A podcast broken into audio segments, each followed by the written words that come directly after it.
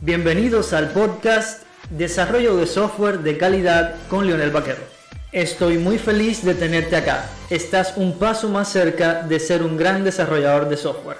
Sin más, comencemos. Hola Oscar, un gusto tenerte por acá en, el programa, eh, sobre todo siendo este el, primer programa que tenemos con este formato. Eh, estamos muy contentos de que seas eh, tú una persona que tiene muchísima experiencia en esta área de IT, especialmente en todo lo que tiene que ver con el testing y el análisis de las pruebas, ¿no? Eh, queríamos entrevistarte a ti porque sabemos que tienes muchísima experiencia y eh, quizás puedas servir de guía para personas que están en la misma área, que están comenzando o que quieran comenzar y que entiendan un poquito más eh, por qué es importante tener en cuenta ciertas y determinadas cosas y qué tendrían que hacer para tener un excelente recorrido como el que tú has tenido, ¿no? O sea, cómo, cómo es ese camino de crecimiento dentro de IT y especialmente dentro del testing y del aseguramiento de la calidad. Te queríamos hacer un grupo de preguntas. Las preguntas que te vamos a hacer se pueden obviamente desprender otras, pero queríamos comenzar preguntándote eh, qué crees tú que necesita una persona para comenzar y tener su primera experiencia laboral en IT. Obviamente, aquí estamos hablando de conocimientos técnicos y más orientados al testing, ¿no? De forma general en IT y más específico en el testing? Bueno, Leonel, primero que nada, quiero agradecer la invitación, siempre apoyando a la comunidad y, este tipo de espacio que le permite a todas las personas a conocer un poco más del área, ¿no? Yo vengo trabajando en, el área por más de 10 años en la parte de testing y bueno, para mí es mi pasión, es, es lo que más me gusta y es donde cada día me voy desarrollando. Con respecto a tu pregunta, Mira, lo principal que una persona necesita para poder ingresar a la parte de, IT es primero conocer a qué parte del sector IT quiere entrar, porque IT es un mundo bastante amplio. Tenemos diferentes aristas, tenemos la parte de arquitectura, la parte de desarrollo, la parte de prueba, la parte de gestión. Entonces, yo creo que lo principal que tiene que tener la persona es conocer a cuál sector del área de tecnología quiere ingresar para que allí pueda comenzar a desarrollar las potencialidades que tiene justamente enfocadas en esta área. En Internet se puede encontrar muchísima información sobre qué necesidades hay para poder ingresar al mundo IT, pero lo primero es tener claro a qué parte del mundo IT quiero ingresar. Quiero ser desarrollador, quiero ser tester, quiero trabajar en la parte de arquitectura, quiero ser un DevOps. Entonces, es lo principal y lo fundamental es conocer en qué área de la parte de ti quiere entrar. Excelente, sí. Por ejemplo, si estuviéramos en presencia de una persona que quiere comenzar en el testing, que realmente es en lo que tú eres especialista, ¿qué, qué ruta de formación tú le estarías recomendando? O sea, ¿por dónde tú le, les recomendarías ir en su formación? Eh, no sé, de alguna manera dar quizás eh, algunos conocimientos técnicos, algunas habilidades técnicas eh, y cómo, cómo, podría ser esa ruta para que esa persona logre su primera experiencia laboral en el testing. Bueno, mira, específicamente en el área de prueba, realmente todos somos probadores. Sí. Porque nosotros cuando compramos un producto, si el producto nos gusta o no, ya ahí ya lo estamos probando. Entonces, ya es parte de nuestro ADN probar y garantizar la calidad de un producto. En el área de pruebas, como, todos saben, pues es un área bastante extensa, tenemos demasiados temas por, a los cuales podemos ahondar. Lo principal sería comenzar a buscar esa información, lo que es prueba, para qué funciona pruebas, cómo funciona un equipo de prueba, qué realmente hace un probador en, el desarrollo de software. Y, y, justamente allí cuando comienza a tener esa, esa atracción y ese amor a esta área, lo segundo que tiene que comenzar a buscar es evidentemente pues es información acerca de los tipos de prueba, cómo están compuestas las pruebas, cómo son las metodologías de trabajo en, lo que es prueba, que es lo último que se está viendo hoy en día. En la parte de prueba tenemos dos áreas, pues que es la parte manual y la parte de automatización. Por lo general siempre encontramos información en la parte manual. Y la parte manual es justamente lo que nos va a dar es el conocimiento teórico para poder nosotros saber qué vamos a testear, cómo lo vamos a testear y cuáles son las diferentes vías en la parte de prueba. Ya cuando hablamos en la parte de automatización, por lo general, las personas que van al área de prueba le tienen un poco de miedo a lo que es la programación. Sin embargo, nosotros en pruebas también programamos. No crearemos aplicaciones, pero sí creamos scripts que prueban esas aplicaciones. Entonces también va parte un poco del amor de las personas que, que quieran ahondar más en el tema. La parte de automatización es un mundo excelente. Hay herramientas de las cuales hoy en día están preparadas para, para personas que no son testers. Entonces, allí es un buen camino. Por ejemplo, tenemos Cypress, que es una herramienta que desde mi punto de vista es muy sencilla de utilizar porque no necesita grandes conocimientos de, de, programación. Adicional a esto, también tenemos Catalog, que es una herramienta que también tiene el record and play. Entonces es mucho más fácil para muchísimas personas poder automatizar una fracción del producto. También tenemos Selenium. Selenium en una de las versiones también tiene el record and play, es una de las más viejas. Hoy en día la versión que se usa sí hay que comenzar a, a, codear, pero tampoco es un miedo exhaustivo que, bueno, es código. No, no, no. Tenemos que comenzar a romper esos paradigmas y comenzar a entender que la programación que se hace en la parte de automatización no es la misma en la parte de desarrollo. No es lo mismo desarrollar un front o un backend que simplemente desarrollar un script que busca elementos, localiza elementos y simplemente bajo ciertas condiciones nosotros buscamos este, digamos, vulnerar ese, esos componentes para poder hacer una prueba de border. Entonces, particularmente en la parte de automatización son las dos primeras herramientas que, recomendaría. Sería Catalan, Cypress como herramientas principales. Selenium es un complemento, es lo que más se está utilizando. Mucha gente, muchas personas ingresan por la parte de Selenium, entonces también está bueno que, que la conozcan para que, para que puedan diferenciar de las otras herramientas, por lo menos con respecto a Cypress, ¿no? Para lo que son pruebas de API, está el, el, primer camino, que es utilizar Postman, Swap UI. Estas dos herramientas son sencillas de utilizar, son fáciles de entender, no requiere gran mayor de conocimiento. Sobre todo Postman tiene una wiki súper extensa y, muy fácil de entender, es muy amigable, es simplemente cuestión de, de jugar. Eso por lo que son las herramientas de automatización y por lo que son las herramientas de gestión, pues existen muchas herramientas, las más utilizadas tenemos Jira para lo que es la gestión de un proyecto, existe eh, Teslin, que es una herramienta gratuita para lo que es el manejo de casos de prueba, que también la pueden descargar y la pueden utilizar por allí. Tenemos también Zephyr, que es un plugin de, de Jira, que es una de las herramientas que mayormente se está utilizando hoy en día. Esas inicialmente para comenzar, me parece que es el mejor camino para que cualquier persona comience a indagar en lo que es el mundo de Haití y sobre todo en el área de.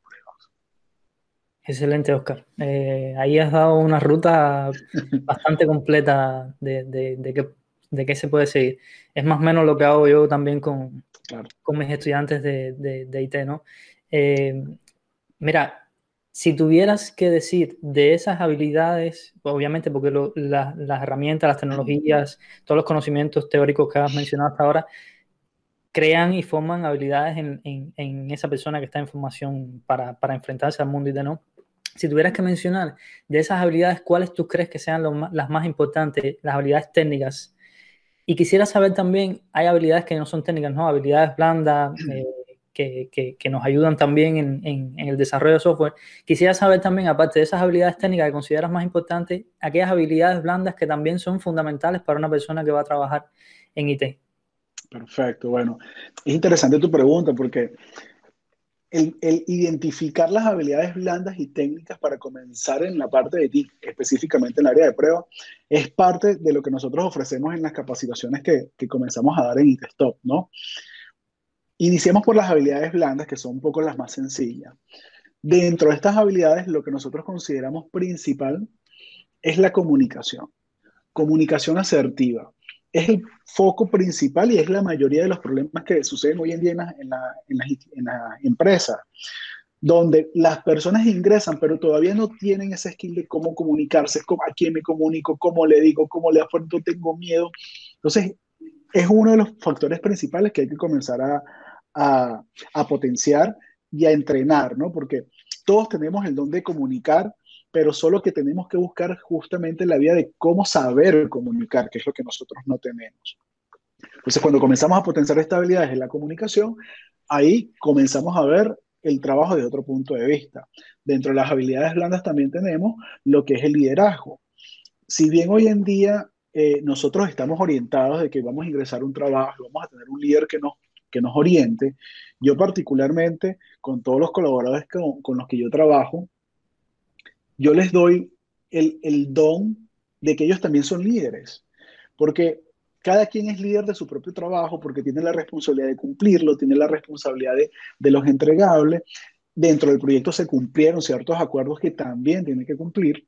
Entonces es parte también del proceso, saber comunicar, saber liderar, pero no solamente liderar a otros, sino liderarse a sí mismo, que es lo más difícil. Es lo más difícil porque podemos encontrar. Y hoy en día, con el tema de la pandemia, otro tips de las habilidades blandas que tenemos que desarrollar es el trabajo remoto si bien tenemos en, esta área la flexibilidad de trabajar remoto, no todos saben trabajar remoto. Trabajar remoto es un proceso, es un sistema donde tienes que ser ordenado, tienes que ser disciplinado con, todo, con todas tus actividades y poder dividir lo que es el trabajo de tu día diario. Entonces, esa es otra habilidad blanda que hay que potenciar y desarrollar, que es el trabajo remoto. Con respecto a las habilidades técnicas, pues evidentemente tenemos que comenzar a reforzar todo lo que es ah, lo básico, ¿no? Eh, programación, eh, pero programación básica, simplemente para poder conocer este, los conceptos, para poder conocer los, los, comandos, también este, lo que es eh, manejo de bases de datos, que es otro factor importante. Pues yo creo que hoy en día el testing no es simplemente ver un front, sino también es revisar la aplicación, por el front y también revisar el, el, el backend, cómo se está comportando el backend, cómo están funcionando las API. Esos son principales este, skills que, que un, un, tester de la nueva generación tiene que tener. Conocimientos básicos de programación, ya sea Java, este, hay algunos que también les encanta, por lo menos el tema de Python. Python está buenísimo para los que quieran este, realizar pruebas de performance o pruebas de dispositivos móviles, por ejemplo. También está bastante bueno. Eh, cada quien tiene que ir identificando hacia dónde tiene que ir eh, ese camino. Entonces, dentro de las habilidades blandas, tenemos lo que es, hacemos un repaso, lo que es en la parte de programación, todo lo que tiene que ver con manejo de bases de datos y adicional, también tiene que conocer todo lo relacionado con este, las herramientas, ya sea el manejo de uso de Cypress, Catalog, estas herramientas que les mencioné hace, hace un momento, que con las habilidades blandas iniciales, que son la base, son los que le van a poder ayudar a subir al siguiente nivel. Sí, creo que ahí mencionabas, eh, realmente una, una, de las habilidades blandas que yo también considero más importante es el tema de la comunicación efectiva sí. o asertiva, como tú mencionabas. Sí. El tema es que el software se desarrolla en equipo. O sea, eh, una persona no desarrolla un software, una única persona. Claro. Todo este tema del freelance y demás, pero bueno, para hacer software a gran escala necesitamos un equipo y cuando hay equipo tienes que saberte comunicar con el equipo. Y este, yo siento que la, las formaciones que se ofrecen con respecto a, a, a, esta inserción en el mundo del testing no están eh, orientadas a este tipo de habilidades blandas. Eh, o sea, no es frecuente. Con frecuencia no, no eh, minimizamos el papel que puede tener estas habilidades blandas, por ejemplo, la comunicación, ¿no? Sí. Pasa mucho que, que, somos muy buenos en lo que hacemos, o sea, personas que, que son muy buenas, que son eh, senior en lo que hacen, pero que las habilidades blandas como la comunicación, por ejemplo, eh, no la tienen tan fortalecida. Entonces ahí un poco que, que se dificulta el trabajo cuando realmente tenemos tantísimas habilidades técnicas pero por una habilidad blanda que, que, que está, no está del todo eh, reforzada, entonces se dificulta un poco el desarrollo. Y mencionabas también que si hay que tener, eh, con, o sea, para probar un software hay que tener eh, conocimientos básicos de cómo se hace este software, ¿no? Claro. y mencionabas de que hay que hacer, obviamente hay que hacer testing en frontend, backend, incluso tienes que saber manipular la base de datos porque también tienes que ser capaz de ver qué se está almacenando en la base, si en frontend se está reflejando lo que está en la base, si el backend está procesando bien los datos que tenemos en la base y demás. Incluso para probar eh, backend, o sea, probar si las APIs están funcionando bien y demás, tienes que saber lo que es un JSON, la estructura de un JSON, o sea, que, que hay conocimientos y habilidades importantes ahí. Eh, que va más allá de, de, de, si usamos Postman o otra herramienta para probar la API, ¿no? que es una habilidad que independientemente de, lo que, de la herramienta que vayas a usar, tienes que tenerla, una habilidad técnica si vas a probar una web, tienes que tener eh, al menos lo, lo, básico, ¿no? De, de, de las, los lenguajes que se usan para construir una web y así, ¿no? Por lo menos lo básico, básico de, esto, ¿no? Para poder hacer también un buen testing, ¿no? O sea, poder ir a cada parte de software, a cada componente de software y, y probar cada parte, ¿no? Eh, pero bueno, eso forma parte también de la evolución que tenemos eh, dentro de nuestro camino de testing, ¿no? Y testing o en, IT. A mí me gustaría eh, hacerte otra pregunta con respecto a este mismo tema de la evolución, ¿no? Y es que, y te hago la pregunta porque me ha pasado que he visto ofertas laborales, por ejemplo, que dice tester QA, Analista QA, mis estudiantes siempre me preguntan mucho cuál es la diferencia entre un tester y un analista QA, y entonces luego ven ofertas que, les ofrecen ¿no? algo que queda como en el medio, que no les queda claro eh, si una cosa o la otra. A mí me gustaría, primero, que, a ver si nos pudieras explicar un poquito eh, la diferencia ¿no? entre lo que es un tester y lo que es un analista QA y cómo puede ser esa evolución de tester a QA. Bueno, mira, es interesante eh, porque justamente me lo han preguntado varias veces, lo que es el tester QA y, este, y también lo que es el QC. Yo considero que hay muchas ofertas laborales que, que ojo, no, no necesariamente tienen que saberlo los reclutadores, pero muchos de ellos se equivocan en cómo, cómo colocar el anuncio. Pues colocan tester QA o QA o tester. Entonces, cuando comienzas a mezclar tester y QA, el que está en el área, pues evidentemente se dice, bueno, ¿es un tester lo que está buscando o es un QA? El tester es justamente la persona que se encarga, le das los casos de prueba y se encarga de ejecutar casos de prueba. Él simplemente va a estar allí testeando un caso de prueba y reportando todos todas las incidencias que pueden ingresar, ¿no? Al cambio, el QA va un poco más allá, porque el QA, como dice, pues Quality Assurance, él busca asegurar la calidad del producto. Entonces el producto tiene que seguir, tiene que cumplir con un, con un criterio, el producto tiene que tener este, un proceso definido y tiene que tener justamente los criterios de cómo se va a hacer la prueba, que, que eso no lo hace un tester, porque el tester ya recibe la información. Entonces el tester recibe la información y ejecuta. Al cambio, el, el QA analiza un poco más la información, ve parte del proceso, busca cómo mejorar parte del proceso, porque justamente él se enfoca en la parte de aseguramiento de la calidad, mientras que el QC controla las variables de todo el aseguramiento de la calidad. Entonces es un trabajo en equipo, ¿verdad? Entonces la persona que está como tester y quiere evolucionar a QA, evidentemente tiene que comenzar a tomar otro tipo de, rol, tiene que comenzar a, entrenarse en otro tipo de, estrategias, por, por, lo menos la de Quality Assurance o Quality Control, para poder él crecer. Pero este crecimiento lo va a tener no porque vea, lo, lo vea un curso, sino también la experiencia le va a ir enseñando y lo va a ayudar a ir creciendo hacia donde él quiere llevar. Y aquí voy a unir un poco sobre lo que es HitStop, pues, porque HitStop lo que hace es englobar a un tester, a un QA y un QC. ¿Y, y por qué los tres roles?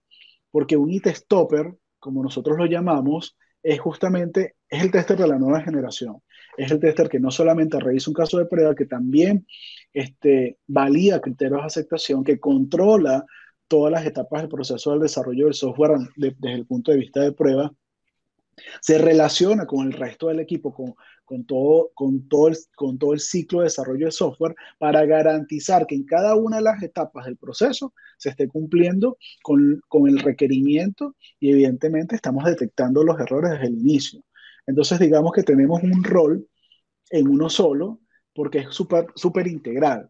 Nuestro foco es hacer testing en DevOps. Por eso nos llamamos TestOps, porque es testing en operaciones como, como lo dice la cultura de voz, que es DevTestOps. Entonces nosotros lo llamamos TestOps y, le agregamos el adicional de la E porque es, enseñanza, es evolución, entendimiento y por eso se llama ITSTOPS. Entonces allí es parte también de, del nuevo rol que nosotros vamos a comenzar a impulsar para poder crear esta nueva generación del testing, porque ya el testing no es como era antes, que revisabas un front y, reportabas, no, el testing ahora tiene que ser un poco más profundo, tiene que revisar el front, tiene que revisar la documentación, genera, desplaza lo que son los casos de pruebas y comienza a generar escenarios de prueba, comienza y automatiza, porque también tienes que tener ese skill de, de automatizador y es donde nosotros venimos a, en la escala, a subir un poco y, posicionarnos un poco más alto de lo que es un desarrollador, porque si vamos a ver, el desarrollador ha evolucionado durante el tiempo. Primero era un desarrollador normal que se especializaba en front o en backend, por ejemplo, y luego salió full stack. Entonces maneja front y maneja backend. Y luego del full stack viene DevOps, que DevOps todavía digamos que en un principio estaba en ese limbo de que realmente es un DevOps, programa, no programa, tiene arquitectura. Y realmente el DevOps como tal tiene conocimientos de programación, a pesar de que el fuerte sea este, la arquitectura bajo código. Entonces, viene una revolución totalmente de lo que es la parte tecnológica y es donde nos mueve todas las fichas y evidentemente hay muchos, muchas personas entrenándose en la parte de prueba, pero no están viendo lo que nosotros que tenemos un poco más de experiencia en el área y estamos metidos en el tema, pues sabemos cuál es la nueva generación que se viene hoy en día. claro. Eh, buenísima la, la, propuesta de, que tienen ustedes para, para ofrecer. Eh, quizás algún día eh, nos sentemos y hablemos un poquito más en extenso de, de, de, la propuesta de ustedes, que está bastante interesante. Yo creo que, que, las personas que entran en IT, o sea, las personas que, que sueñan con crecer, que sueñan con, con, con, con elevar su seniority, eh, ser senior dentro de testing, que es el caso que estamos hablando, puede ser en programación, puede ser en testing. Quizás sueñen con eh, en algún momento llegar a dirigir un equipo, administrar un equipo.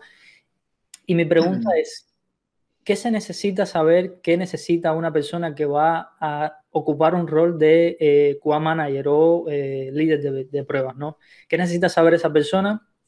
Y la pregunta te la hago eh, para que el que está iniciando sepa hacia dónde tiene que ir y qué tendría que hacer para llegar a ese punto, ¿no?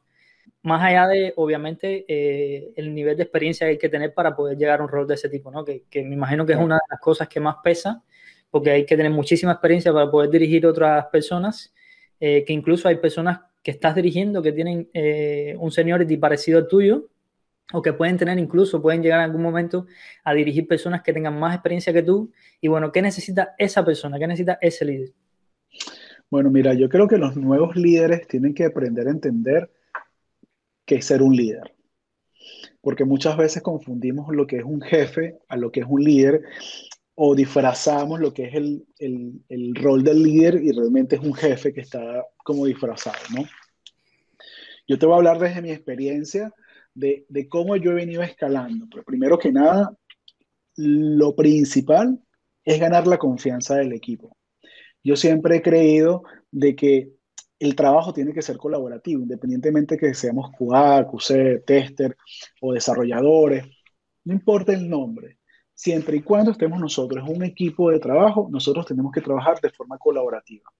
¿Por qué? Porque el equipo es quien produce el producto final la calidad es del equipo completo, no es de una persona, de un sector o de un área, es de todo. Entonces ahí el primer paso sería comenzar a colaborar con el resto del equipo este, para poder agilizar las tareas y también para nosotros tener conocimiento, porque lo principal es conocer la aplicación que vamos a testear. Es ahí donde nosotros tenemos nuestro punto de partida, conocer la aplicación y empoderarnos este, de punta a punta de la aplicación, porque si te das cuenta, nosotros en el área de prueba, desde mi punto de vista, somos el grupo más importante en el proceso de desarrollo de software. ¿Y por qué el más importante? Conocemos el requerimiento del usuario, así que lo validamos con él también. Los ayudamos a, afinar los criterios de aceptación.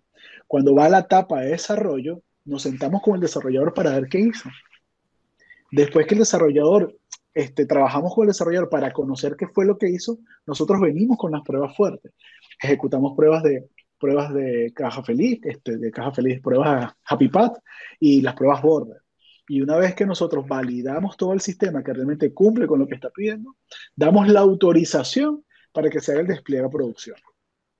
Y cuando se hace el despliegue a producción, terminamos validando con UAT que realmente lo que pidió es lo que se le está entregando. Entonces ahí somos el, grupo más importante de todo el proceso. Y a, empoderarse de ese grupo es lo que te va a permitir también tener el conocimiento para seguir avanzando, ¿no? Porque hay algo que yo a todos mis equipos les digo, si no se puede medir, no se puede controlar. Y una persona que quiere liderar tiene que aprender a controlar todas las variables del, proceso. Y controlar las variables del proceso es comenzar a controlar cuántos defectos se, reportaron, cuántos defectos fueron fixados, cuántos defectos están pendientes y sacar una métrica. En este sprint entregamos esta cantidad de, de defectos, todavía queda esta cantidad de, historias de usuarios por entregar. Entonces, tienes que aprender a controlar todas las variables del proyecto y evidentemente tienes que tener empatía, porque también tienes que entender que tienes un equipo y tienes que ser empático con el equipo. Porque ha pasado muchas veces de que tú estás en un, en un grupo y siempre hay una persona que se destaca un poco más que la otra. Y bueno, pero está bien, eso me parece que, que está bueno cuando una persona se destaca con más de la otra porque significa que quiere avanzar en su carrera. Entonces, esas personas no pisar a los que están, a los que están, digamos que a la misma línea, simplemente ser a las pares y ayudar al resto que también puede ayudar, porque cuando tú ayudas a los demás, también te estás ayudando a, ti mismo. Yo me enfoco mucho en ayudar a mi equipo. Si mi equipo crece, yo soy la persona que va a crecer. Entonces yo creo que lo principal es eso, es poder entender y ser más humano, este, para poder conocer eh, al equipo y cómo, cómo escalar. Después vamos a tener, evidentemente, pues el conocimiento de las herramientas, conocimiento de las metodologías que lo tenemos que tener, digamos que bastante claro, por lo menos tenemos que saber cómo funciona de punta a punta, cómo es, una proceso, cómo es el proceso de prueba, cómo se arma una estrategia de prueba, cómo se arma un plan de prueba, cómo se generan las métricas, en qué etapa genero métricas, y no solamente generar métricas, cómo genero métricas para los diferentes tipos de niveles, porque también podemos tener un nivel donde le reportamos al PO, o, podemos tener un nivel mucho más alto donde estamos ya, reportando a un líder de proyecto, a un gerente de proyectos como tal. Entonces también tenemos que aprender a diferenciar los tipos de métricas.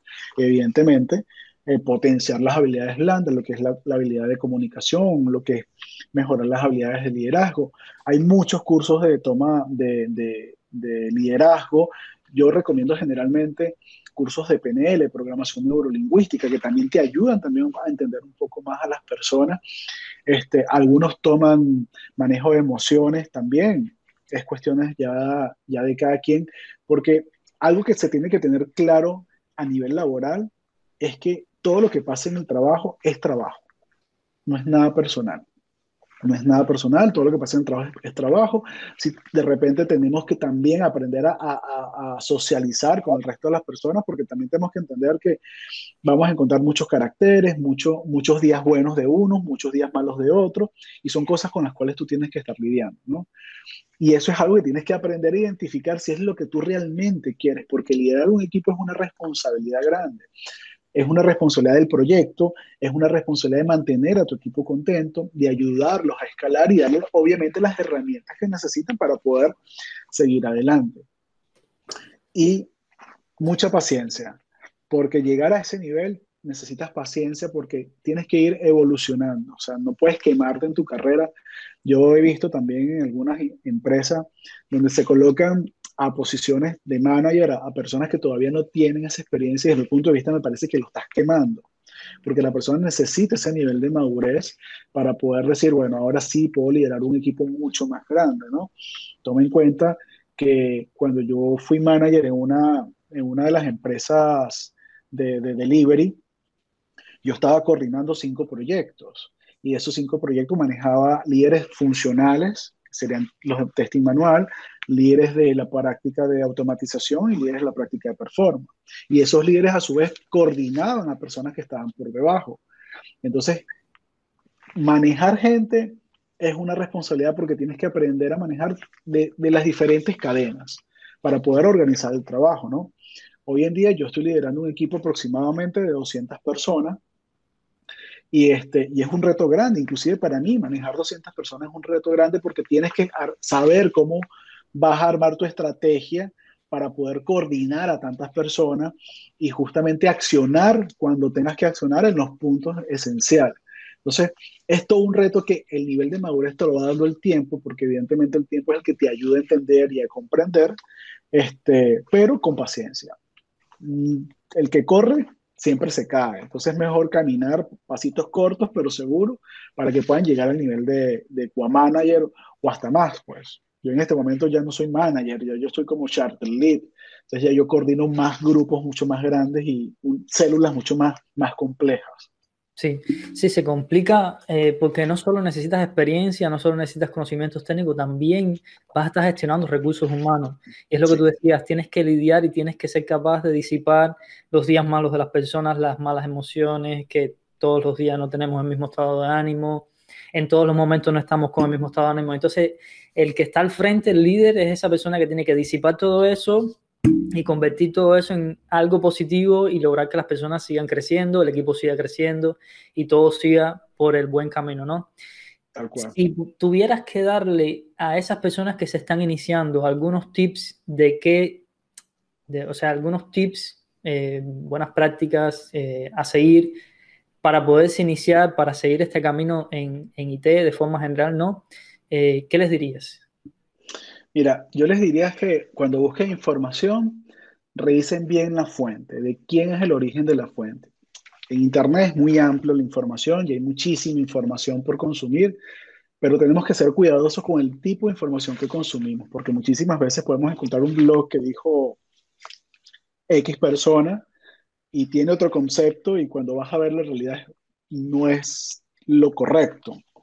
Entonces siempre hay que validar el tema de la, de la fuente que estemos consumiendo, la información que estemos consumiendo, preferiblemente buscar estos sitios este, más reconocidos, que se conocen, los que ya tienen metodologías de muchísimos años.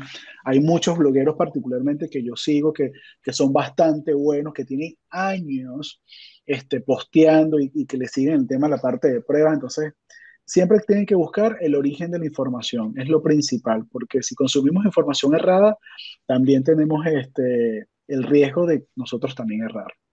Sí, también hoy en día tampoco es un problema, ¿no? Comprobar quién es la persona que, que, que, me está contando algo, quién es la persona que está haciendo referencia a un concepto, a una definición, incluso alguna habilidad técnica.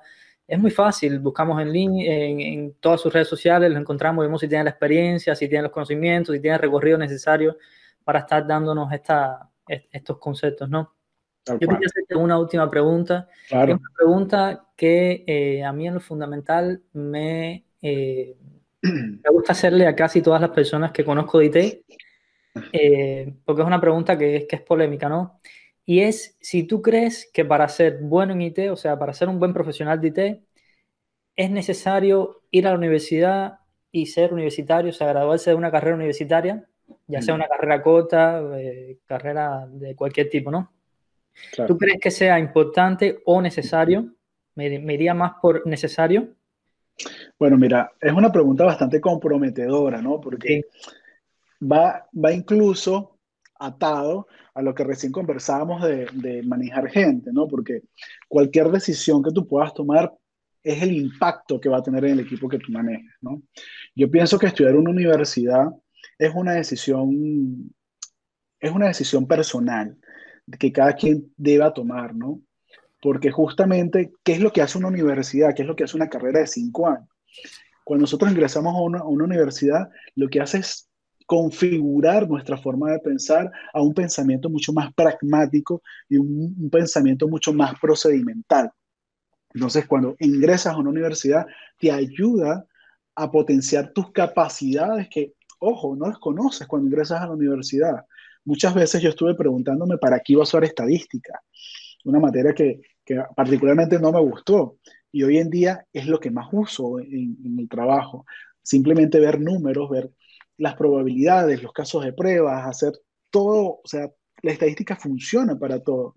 Y justamente después que yo me gradué, después de muchísimos años, es donde yo me di, me di cuenta que la universidad te ayuda a cambiar tu pensamiento, porque tu pensamiento comienza a cambiar, comienza a ser un poco más pragmático, más metodológico, más de procedimiento, más, más analítico, te ayuda a potenciar esta, estas habilidades. Y esto no quiere decir de que si vas a ser bueno o no vas a ser bueno, porque ya de ser bueno en algo ya depende de cada quien el, el empeño que le quiera colocar. Tampoco desestimo, desestimo los cursos o capacitaciones que hay, porque las capacitaciones son diferentes, depende, depende de qué tipo de capacitación estés tomando y para qué las quieras tomar, las, quieras tomar. Hoy en día, por el tema de la pandemia, muchísimas personas, evidentemente, si lo comparamos a nivel universitario y un curso, hoy en día la gente está buscando algo mucho más rápido para poder ingresar al mercado laboral y evidentemente tomar un curso es lo más, lo más rápido.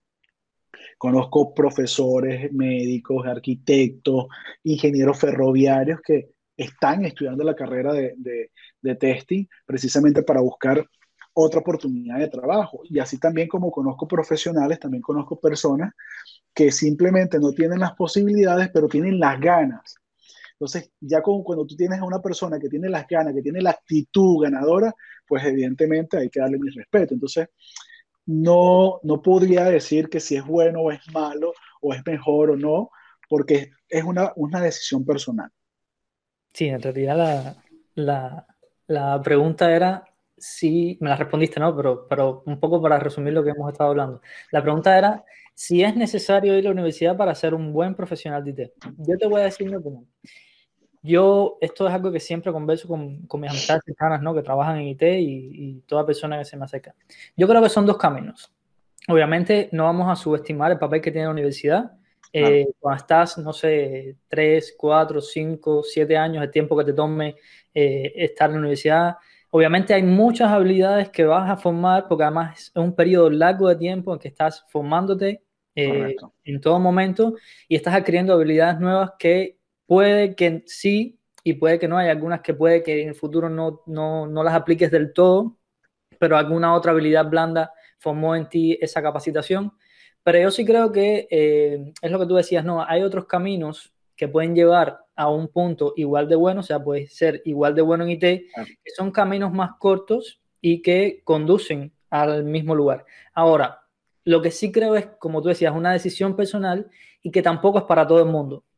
Este otro camino que estamos mencionando, que es pasar cursos, lleva mucha eh, mayor capacidad de ser autodidacta, de poderte tú mismo eh, crear tu ruta de aprendizaje y no errarla en la ruta de aprendizaje. Y también la universidad tiene ese papel, ¿no? Que te da una ruta de aprendizaje y te dice, cuando termines acá, tendrás todas estas habilidades creadas y serás capaz de hacer esto, ¿no? Y cuando vas por tu cuenta o eh, en otros centros de, de, capacitación que ofrecen cursos más cortos y, y demás, lo frecuente es que tengas que eh, buscar eh, complementos, o sea, capacitaciones complementarias, y eso lo tienes que hacer tú. Y entonces esa responsabilidad cae un poco sobre ti, ¿no? Que seas buen profesional o no, no va a depender ya de que de un plan de estudio eh, probado, que está estructurado y, y, está claro que, que da resultados, ¿no?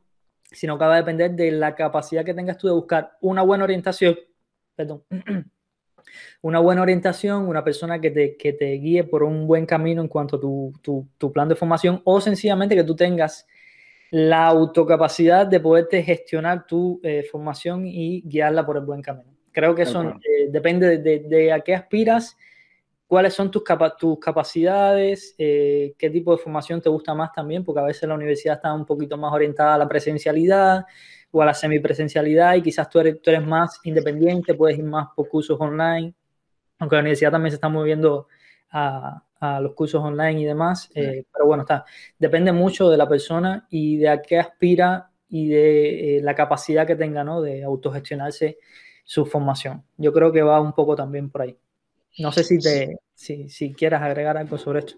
Sí, es que así, y si nos damos cuenta, mira, nosotros estamos viviendo por una situación que nos tocó vivir y esta, y esta situación mundial que llegó, llegó para cambiarnos absolutamente toda nuestra forma de, de ser. Ya las universidades, como bien lo comentaste, están adoptando todo lo que es los medios digitales justamente para impartir sus clases y el modelo educativo en general está cambiando. Por eso también cada día están creciendo las academias que ayudan a poder acortar ese gran paso universitario que se da y para poder este, comenzar directamente laboral, pero dependiendo de los, de los enfoques. Particularmente nosotros que somos una academia en ITSTOP, nosotros nos enfocamos en la persona, en poder desarrollar las habilidades blandas y que pueda aprender todo lo que es la parte de testing, pero en la práctica. Entonces, es, es estudiar prácticamente trabajando para poder adquirir esa experiencia en muy corto tiempo. Entonces, por eso es un, este, un programa súper intensivo. Eh, y es ahí donde tú te das cuenta de que el modelo educativo llegó para transformarse. Si nosotros nos podemos ver el modelo educativo, el modelo educativo no ha evolucionado en estos últimos años en nada, porque justamente nos basamos en la presencialidad, ya no tenemos este, eh, este tipo de, de, entrenamientos virtuales, ¿verdad? Sino que ahora es que se está comenzando a adoptar y está viendo cómo funciona, cómo funciona yo como universidad, como institución, y ahí es lo que estamos viendo hoy en día. Ahorita estamos en plena revolución educativa. Tal cual. Oscar, ha sido un placer tenerte por acá. Eh, te, realmente te estoy muy agradecido por acceder a nuestra invitación y creo que hemos eh, generado un debate bastante bueno, sobre todo para aquellas personas que están iniciando. A veces subestimamos, subestimamos lo que sabemos o lo que podemos ofrecer y asumimos que todo el mundo sabe lo que, sabe, lo que sabemos ya. Pero para, te puedo asegurar que para las personas que están iniciando, que no saben nada de IT y que quieren eh, saber hacia dónde pueden ir, eh, esta charla les puede servir de mucho y puede ser de mucha orientación, sobre todo para aquellas personas que no tienen quizás la opción universitaria o sencillamente no la quieren tomar, eh, esta charla les puede servir de mucho. Ha sido un placer y espero que, eh, que, que, se pueda repetir. Vamos a seguir hablando de otras cosas. Claro. Y luego en el futuro nos puedes traer alguna charla sobre algún tema más específico, ¿no? o, de, cualquier otro tema que te interese. Así que lo estaremos repitiendo y vuelvo y te repito, eh, muchísimas gracias por acceder a la invitación. No, gracias a ti de verdad por la invitación. De verdad que es un debate que uno disfruta porque justamente hablar de estos temas son temas que a mí me gustan, a mí me encanta hablar de pruebas, me gusta debatirlo, porque siento que es un área de que me he venido enamorando con el tiempo. Y, y cómo llegué yo a esta área es algo que particularmente creo que no se va a olvidar, no la voy a olvidar. Eso fue una vez estando en Venezuela, yo soy de Venezuela, me ofrecieron esta posición y yo le comenté a una amiga en ese momento y le dije, mira, me están ofreciendo esto, pero no sé, estoy indeciso. Y ella claramente, creo que sus palabras siempre me quedaron marcadas porque ella me dijo, no te cierres a esta oportunidad, porque puede ser que lo que vas a comenzar a aprender sea lo que te va a llevar a tu verdadero destino. Y aquí estoy, después de tantos años, después de más de 10 años, estoy haciendo pruebas. Y bueno, y, hoy en día formando una academia de, de testers de la nueva generación. Y justamente nosotros nos enfocamos en todos los sectores. Nosotros estamos abiertos en Intestos para, para cualquier persona que se quiera capacitar en el área de prueba. Y sobre todo porque nuestra capacitación acepta a cualquier persona así no tenga dinero. Porque nosotros nuestra capacitación es sin costo inicial.